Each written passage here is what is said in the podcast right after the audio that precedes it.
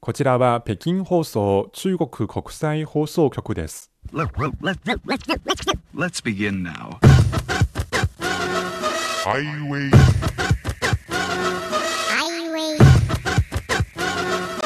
イ北京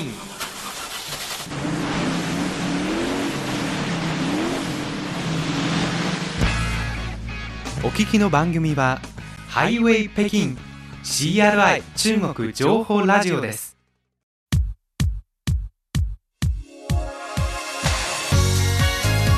皆さんこんばんは。ハイウェイ北京中国情報ラジオ。火曜日ご案内の大正円です。こんばんは、西宝です。こちら中国では旧暦8月15日の中秋節の3連休が明けました。そうでしたねはい、えー毎年の中秋節に月餅を食べますが、私今年もたくさん食べました。おでいろんな味がありますが、個人的にやっぱり、えー塩卵というんでしょうか。うえんー塩漬けのアヒルの卵の黄身が入る月餅が大好きです。美味しいですね、はい。こ、れさんどうですか？私も同じですね。広東風月餅、ああ、そうですね。これが美味しいと思いますね。はい、はい。えリスナーの皆さんも中国の月餅を食べたことあるでしょうか？もしありましたら、えー好きな味とかを教えてください。はい、日本のお饅頭も大好きです。はい、さて今週の番組のメニューです。まず旬な話題では、はい、中国で話題になっているある種類のツバメについてご紹介します後半は秋のスペシャル企画、芸術の秋、映画の秋、交流の秋。今日は日本の相模原市でロケした中国の映画を紹介します。ということで今日も最後までお楽しみいただければと思います。火曜ハイウェイです。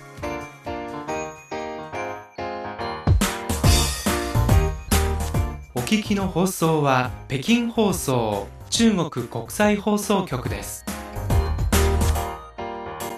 ハイウェイ北京中国情報ラジオ。火曜日のご案内は私大正円と。西宝です久しぶりに旬な話題、はい。えーあるトピックスをめぐりまして踏み込んでご紹介していくこのコーナーですが、まあ、ちょっと旬じゃないんですけれどもでも秋っていうとやっぱりちょっと旬かなと思う、はい。ある鳥についてですね。そうですね。あの最近北京のある種類のツバメが話題になっていますこのある種類のツバメスタジオにいますがこういう種類じゃなく本当に空を飛んでいる種類のはいツバメなんですね。はい、王将園というツバメじゃないんですけどあねはい、えーそれは北京アマツバメと言います。はい世界で唯一北京で名付けられた渡り鳥です。名前に北京が入っているという意味でもありますよね。はい雨のツバメと書いて雨ツバメ。はい、これどういう鳥でしょうか？はい、これは実は2008年北京オリンピックのマスコットフーバーがありますが、はい。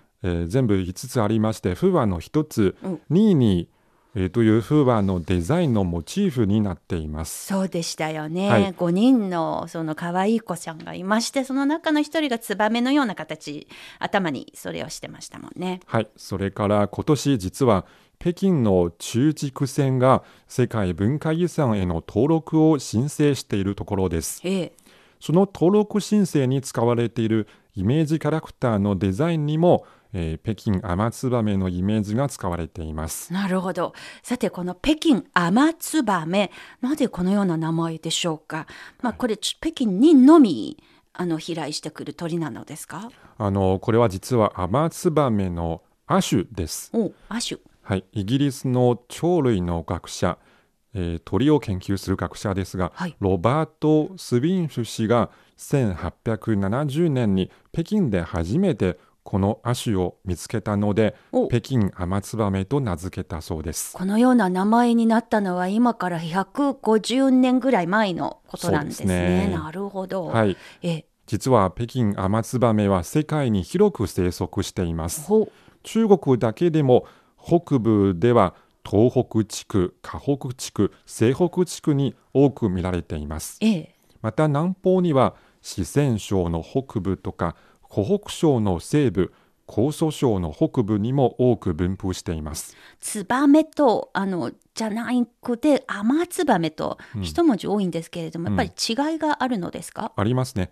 普通のツバメは、えー足の指3本の指が前に向いててうん1本が後ろ向きです。もう大体鳥ってそんな感じですもんね。はい、でも北京アマツバメは違ってお足の指4本の指全部前の前の方に向いています。ということはちょっと不安定ですか？ですので、ええですので着地後に体を支えることが難しいです。ああなるほど。えーそれで平らな地面を歩くこともあるいは他の鳥のように足の踏む力を使って離陸することもできないです。どうすればいいんですか？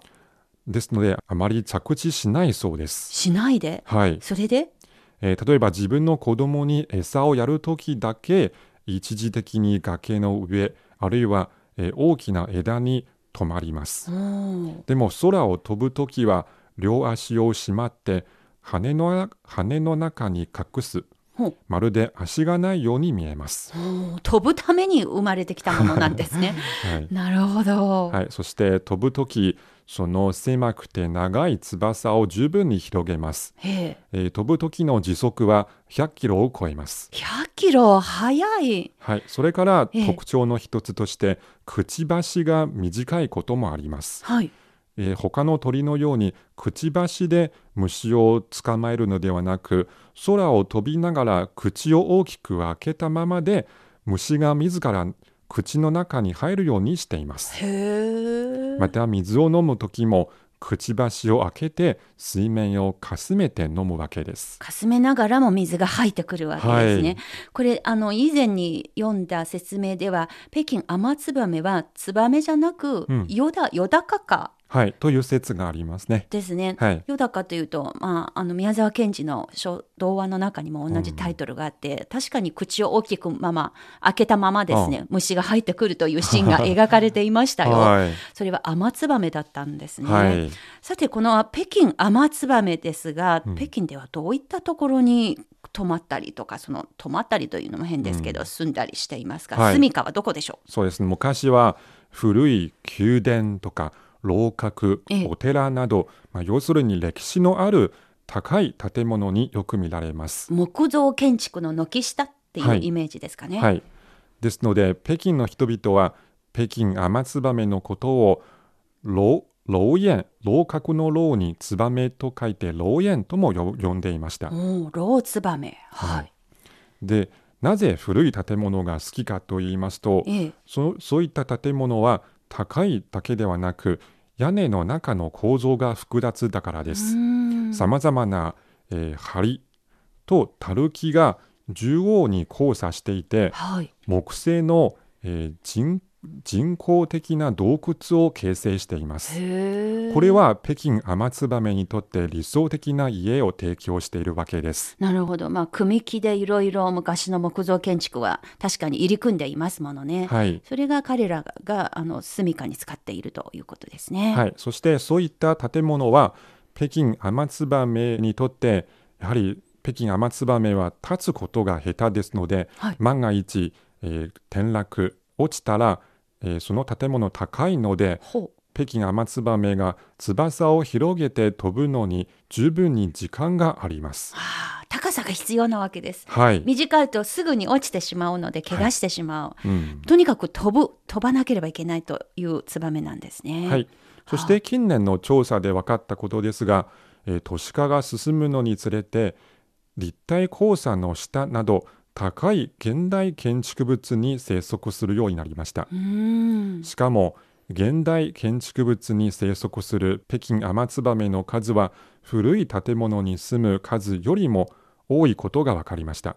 それは今の北京は圧倒的に近代的な現代的な建造物の方が多数を占めているということにも関係しますよね。はい。まあ、このような北京アマツバメ渡り鳥ですけれども、うん。やっぱり季節が変われば離れていくんですか？そうですね。その北京アマツバメの飛ぶ路線を調べるように国内外の鳥類学者が北京アマツバメの背中に小さな追跡装置をつけてみました。ええ。それで調べたところ毎年7月8月頃に、えー北京アマツバメは北京を離れ内蒙古自治区それから新疆ウイグル自治区の天山山脈を経てアフリカ大陸とアラビア半島の間にある公海を越えて、おえー全部で37カ国を横断して、えー最終的にアフリカ南部に到達してそこで越冬します。地球の上をあの大陸を飛び渡っていくわけですね。はい、まあ、この放送をお送りしている時にはもう北京離れていってしまって、うん。世界中どのあたりかな新疆あたり飛んでいるいるのかなっていうことを思わず想像してしまいますが、はい、飛び続けていると。はい、で越冬はアフリカ南部、うん。また春に戻ってくるんですけれども、はいそれどのぐらいの距離になりますか？はい、片道1万5000キロ。おおしかも主に陸地の上を飛ぶわけです。海の上はあまり飛びません。途中、えー数箇所を選んで休憩休憩を取ります。なんか軽々しく数箇所。1万5千キロ数箇所休んでいくと、はい。とにかく止まらないと、ね、寝る時も飛びながら寝る？そういうあー言い方がありますね。はい。やっぱりすごい、まあ、サーカスの曲芸師みたいですね。はい。はい、しかもあの北京天燕の飛行路線にある国々の大部分が一帯一路の沿線にあります。ですので北京天燕は一帯一路の大使とも呼ばれています。まあ、この一帯一路のイメージキャラクターでありながら、北京では、まあ、北京を代表するサービス貿易交易会がはい毎年、秋頃に開かれていますが、うん。あの今年発表されたニュースで、マスコットにやっぱりこの天燕のキャラクターが選ばれていて、はい。で名前が風燕、はい。幸福幸せの意味の、えーつ天燕そうですね。風燕となっていて、はい。やっぱり好かれていますね。うん。えーその北京天燕、えー今その数は1万羽以上です。お。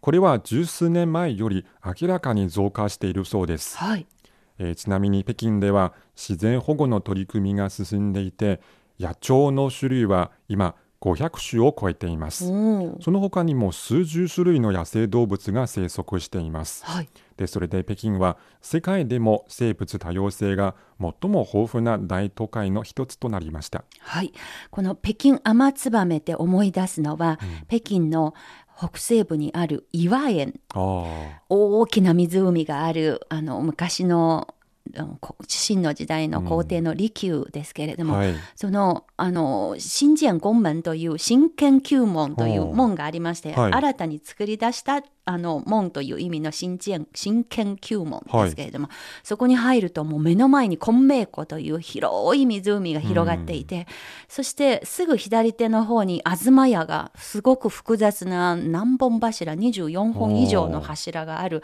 とにかく複雑なあの東屋があってその屋根の下があの雨燕がたくさん巣を作っている場所として知られていて今は、まあ、週末になると昆明湖をあのトレッキングするあの北京のスポーツ愛好家たちも随分いますが、はい、やっぱりその季節になると雨燕も観測しながらあの昆明湖を一周する一周すると多分5キロ6キロぐらいの距離ですけれども、はそんなあの北京の楽しみ方もあるので、はい、あの私も朝早起きをして一、回は年に一度はあの 観察時に行きたいなと。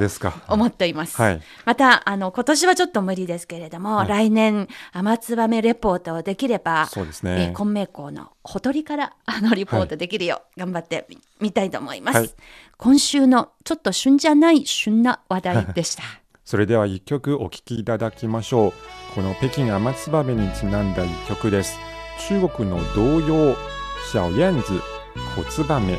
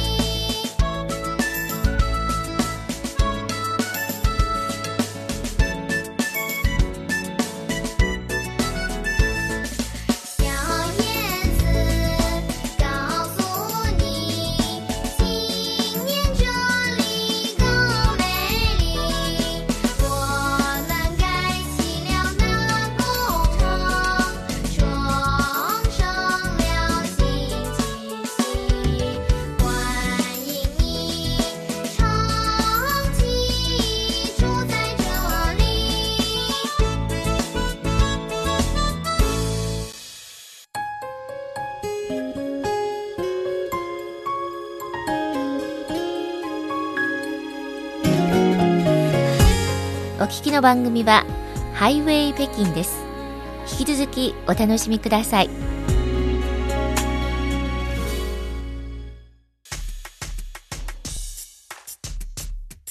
ハイウェイ北京中国情報ラジオ。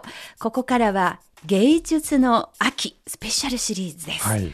映画の秋、交流の秋と題して今日はシリーズ1回目なんですけれども、最近話題になった中国の映画、えしかも日本とゆかりが深く中日の交流がバックグラウンドにある映画にフォーカスするシリーズです。はい。1回目の今日ご紹介するのは以前この番組でもちょっと紹介したことがあります、えー日本留学経験のある若手監督。1987年生まれ。西郷さんよりもちょっとだけ若い方ですね、はい。えーリー・ゲンさんですね、彼のデビュー作「如果有一天我将会離開に」というあのこれ歌謡曲の歌詞の一部ですけれども、直訳すればもしもある日あなたのそばから離れざるを得なくなったらとそういう意味なんですが英語タイトルを意訳すればですね次の春が来るまでにというふうになるのでしょうかということですね。まあ、西郷さんもこの映画もちろん知っていますよね。はい、えーこの映画は去年の北京国際映画祭のコンペティション部門にエントリーした作品ですね。はい、えーそして今年春に中国全国で初公開、えー口コミサイトで好評を受けています。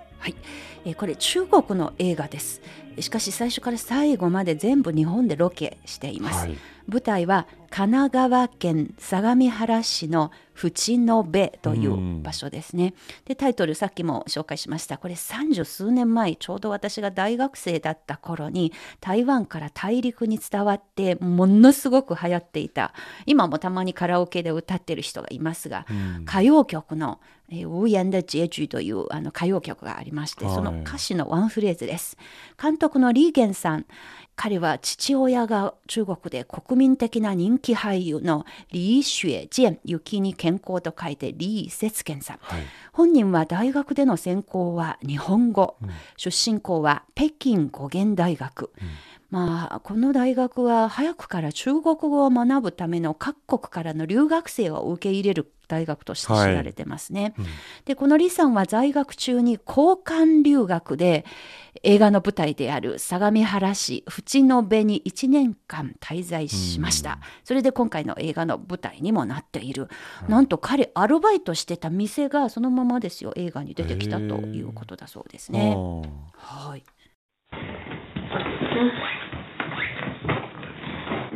それではここからちょっとあらすじを皆さんにご紹介しますね。はいえーまず主人公のリー君、中国からの交換留学生です。はい滞在期間は1年。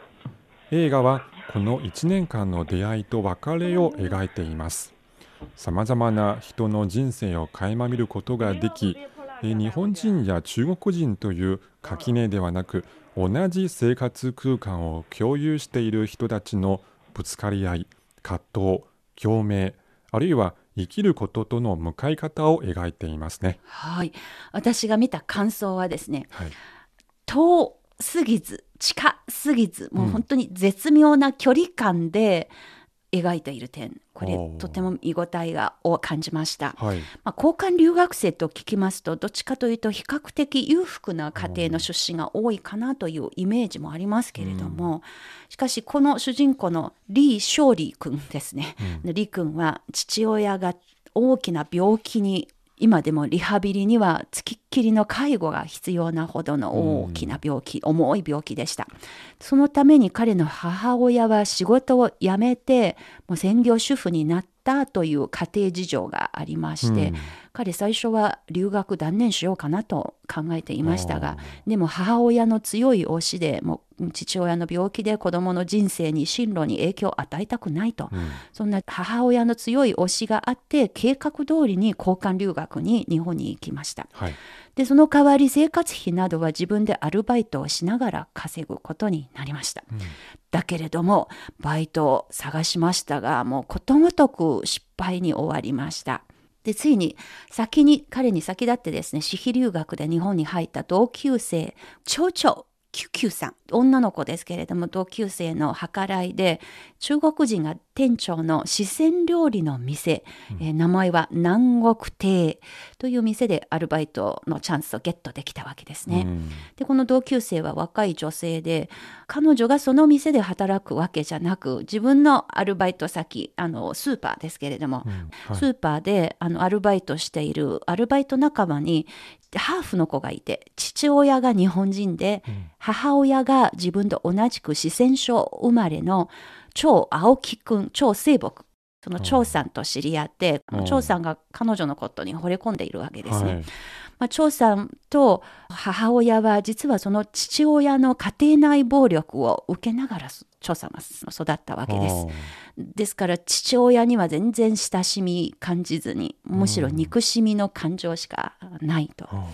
あで彼は3カ所でバイトしながら生活費を稼いでいるとそういう設定ですね。はいでその中の一件がリー君が働く四川料理の南国亭です。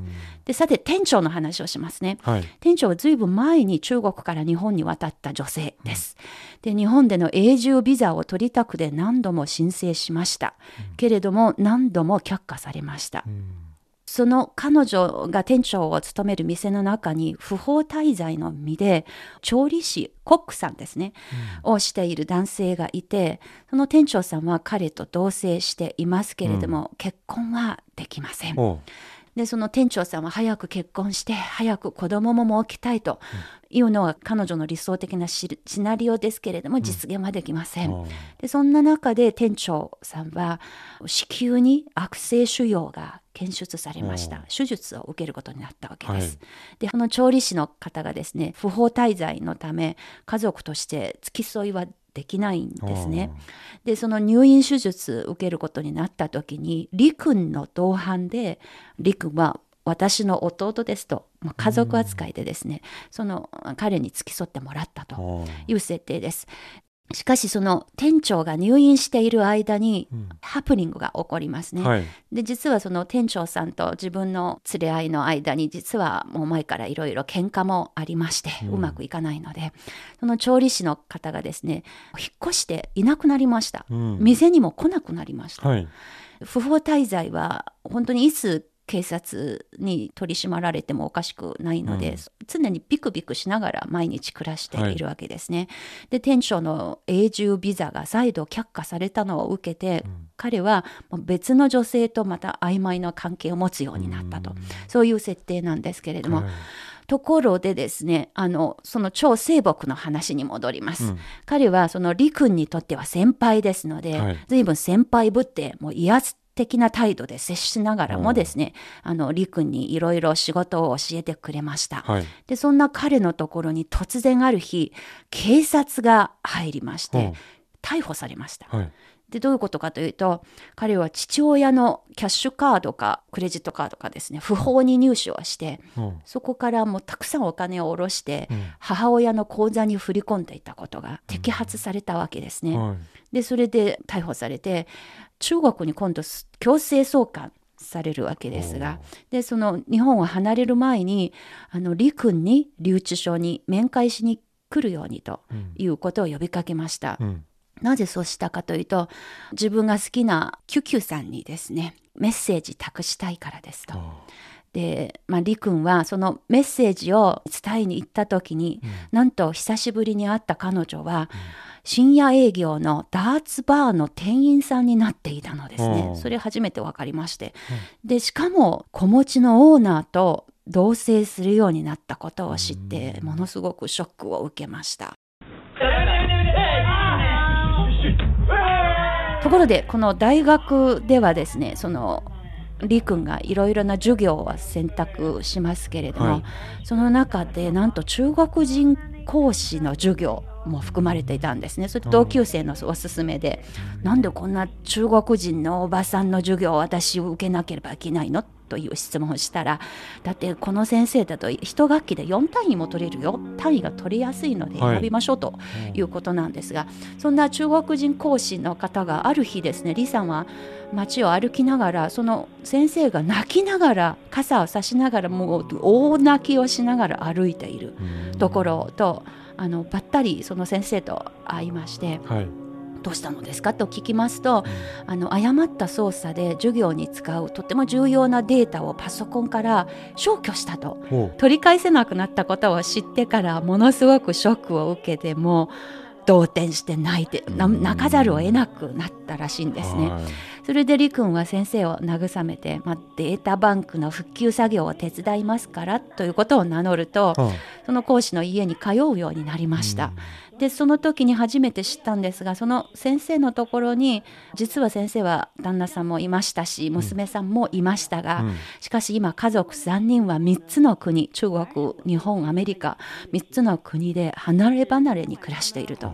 そういう先生の人生も知ることができました。ほで離れて暮らすのは実は講師だけではだけではないんですよ。その中国人の先生だけじゃなく、南国亭のもう一人のシェフのうはい。マンさんという方もやっぱり長年家族を中国に置いたまま一人で日本で暮らしています。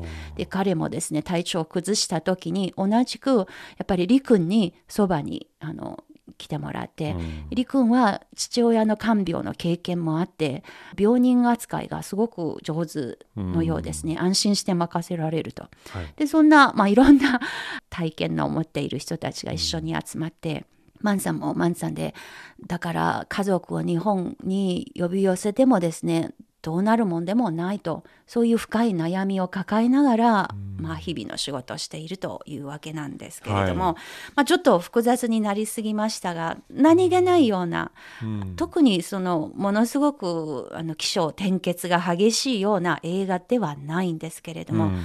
大体ざっくりこのような感じなんですけれども西宝さん的にはどうですかこの映画。そうですねこの映画残念ながらまだ見ていないんですがええ。松園さんがまとめたこのあらすじを聞いて気づいたことがあります。ええ。やっぱりこの映画まさにタイトル通りで、まあ、そのタイトルは「もしもある日あなたのそばから離れざるを得なくなったら」というタイトルですけど、ええ。まさにその通りで離れとか別れが多い映画だと思いますね。うん。例えば主人公があの重い病気の父父と父の世話をする母という親元を離れて日本へ留学に行ったこととかはい。それから店長さんが体に悪性腫瘍が検出されると同性相手の男性が彼女を離れました。はい。また主人公の先生である中国人講師も実は夫と娘と家族3人が3つの国で離れ離れなどというようにさまざまな別れがありますね。はいでそれでさまざまな人間像が描かれていて、えーそれによって我々の日常生活のとてもリアルな部分を表していると思います。はいそうですね、はい、あの私がやっぱり印象に残った点はこんな中国人がやり取りが多いメインな映画ですが、うん。さりげなく日本人日本社会との付き合いも描かれています。はい、異教にいる中国人の暮らし、うん。そして日々の仕事の中で分かった普通の日本人の暮らしや考え方も本当にさりげなく描かれている点ですね。ちょっといくつかの場面を紹介したいと思います。はい、で日本人店員のおばさんこれはスーパーの店員さんでありあの張清木さんと一緒にですねスーパーでバイトして南国亭でもアルバイトしている中年の女性の方がいますが、はい彼女には高齢で認知症にかかった母親がいます。その介護を彼女がしなければいけません。うんでそのある日このおばさんの方がバイト仲間の長君たちにこんなことを言いました。人間は本当は自分に嘘をつきながら生きていないのですか、自分は母親親にはいつまでも元気で長生きしてほしいと思ってはいる。うん。しかし本音はもう介護する自分はもうヘトヘトで早く母親に死んでほしいと思っている。ということをあの吐露したりとかして、そしてエンディングに近い方になりますと、そのおばさんの胸には母親が大好きな蝶々のピンがつけていました。うんでそれにキュキュさんが気づきましておう「可愛いね」と褒めていました。うんそれはつまりそのいつも母親の髪の毛にあのつけていたピンが彼女の娘さんのその胸につけているので、お母さんが天国に行かれたということがすごく寂しい雰囲気が画面のこちらにまで伝わってきました。それからですね店長さんが床屋さんのご夫婦の方との付き合いもすごくよく描かれていますね。彼女が入院した時に同じ病室で検査を受けていたのが、近くの床屋さんのおかみさんだったんですね。そのおかみさんも最後は亡くなるんですけれども、そういうところだとか、まあ本当にあの心にしみる作品、まるでドキュメンタリー映画のようというのはい。が私の感想です。でちなみにこの老夫婦が経営している床屋さんその描写もとても印象に残っていまして、うん。例えばどんなシーンかというと、あの実はあの店では奥さんの方がお客さんとはいつも世間話をしたり、いろいろお話聞いたりとかするおおしゃべりが好きな奥さんですね、それをあまり喋りすぎると旦那さんの方がですね、シュッと口に指を当てて止めるシーンが本当に自然に描かれています実は我が家も同じことですのでそうですかタクシーとか乗るときにいつも嫌な顔されて話を止めたりとかするので ああこんな男ってこんなもんなのか っていう感じであの笑いながら見ました。はい。でその奥さんの方が実にエレガントな方うんとしてやっぱり見る人の心にすごく強い印象を与えてくれていますね。まあ、こんな感じでとてもナチュラルでさりげなく心にしみるような描写がとっても多い映画です。さりげなく喜怒哀楽さりげなく人生の儚さ、そして人間愛もちゃんと描かれています。うんで私が見ていてやっぱり役者たちこれ中国人日本人両方いますけれども、うんどちらの役者陣営もものすごく素敵な演技で、あのうん親指を立てたいと思います。はい。でちなみにこの中でですね店長さん病気があの判明された後にうん。店からいなくなった、あの調理師の方のを演じた方、はい。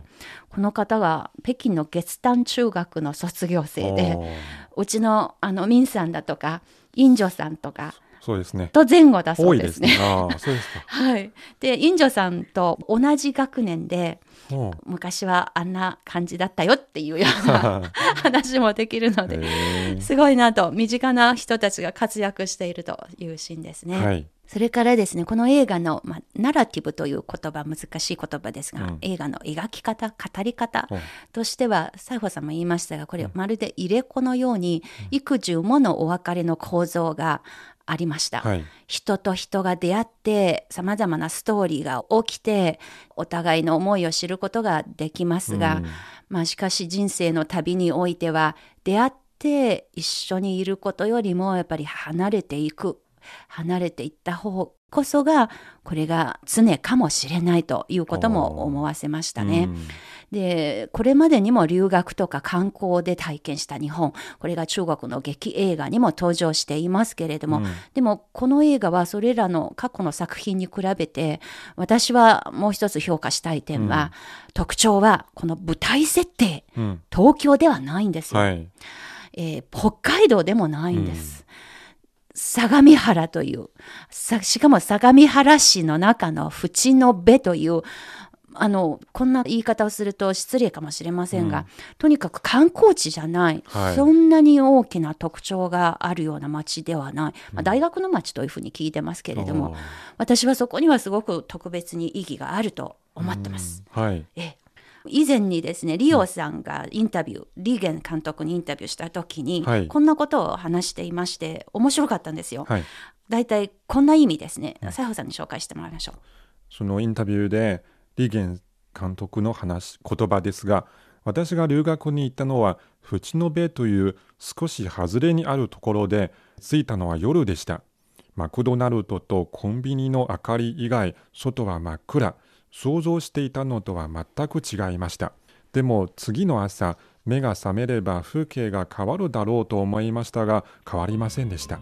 というところですけれども、何の変哲もない日本と日本人の日常の凝縮である空間に彼が入り込んだことに私が大きな意味があると思います。つまり普段着の日本をうん。彼は1年間じっくり味わうことができたわけですね。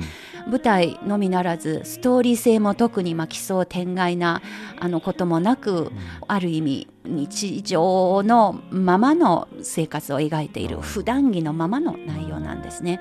だからその事件性を中心にではなく、うん。それよりも、まあ、日常を生きる人間そのもの、うん。心の風景こそがこの映画で表現したいものじゃないのかなというふうに思いましたね、はい、だからそういう点すごく評価したいなと思っています。はい。はい。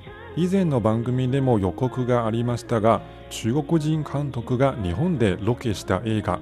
他にはチャンリル監督が日本の福岡県柳川市を舞台に撮った映画「柳川」それからポンフェイ監督の「再会の奈良」があります。はい。またこのシリーズでご紹介していきますそうですね。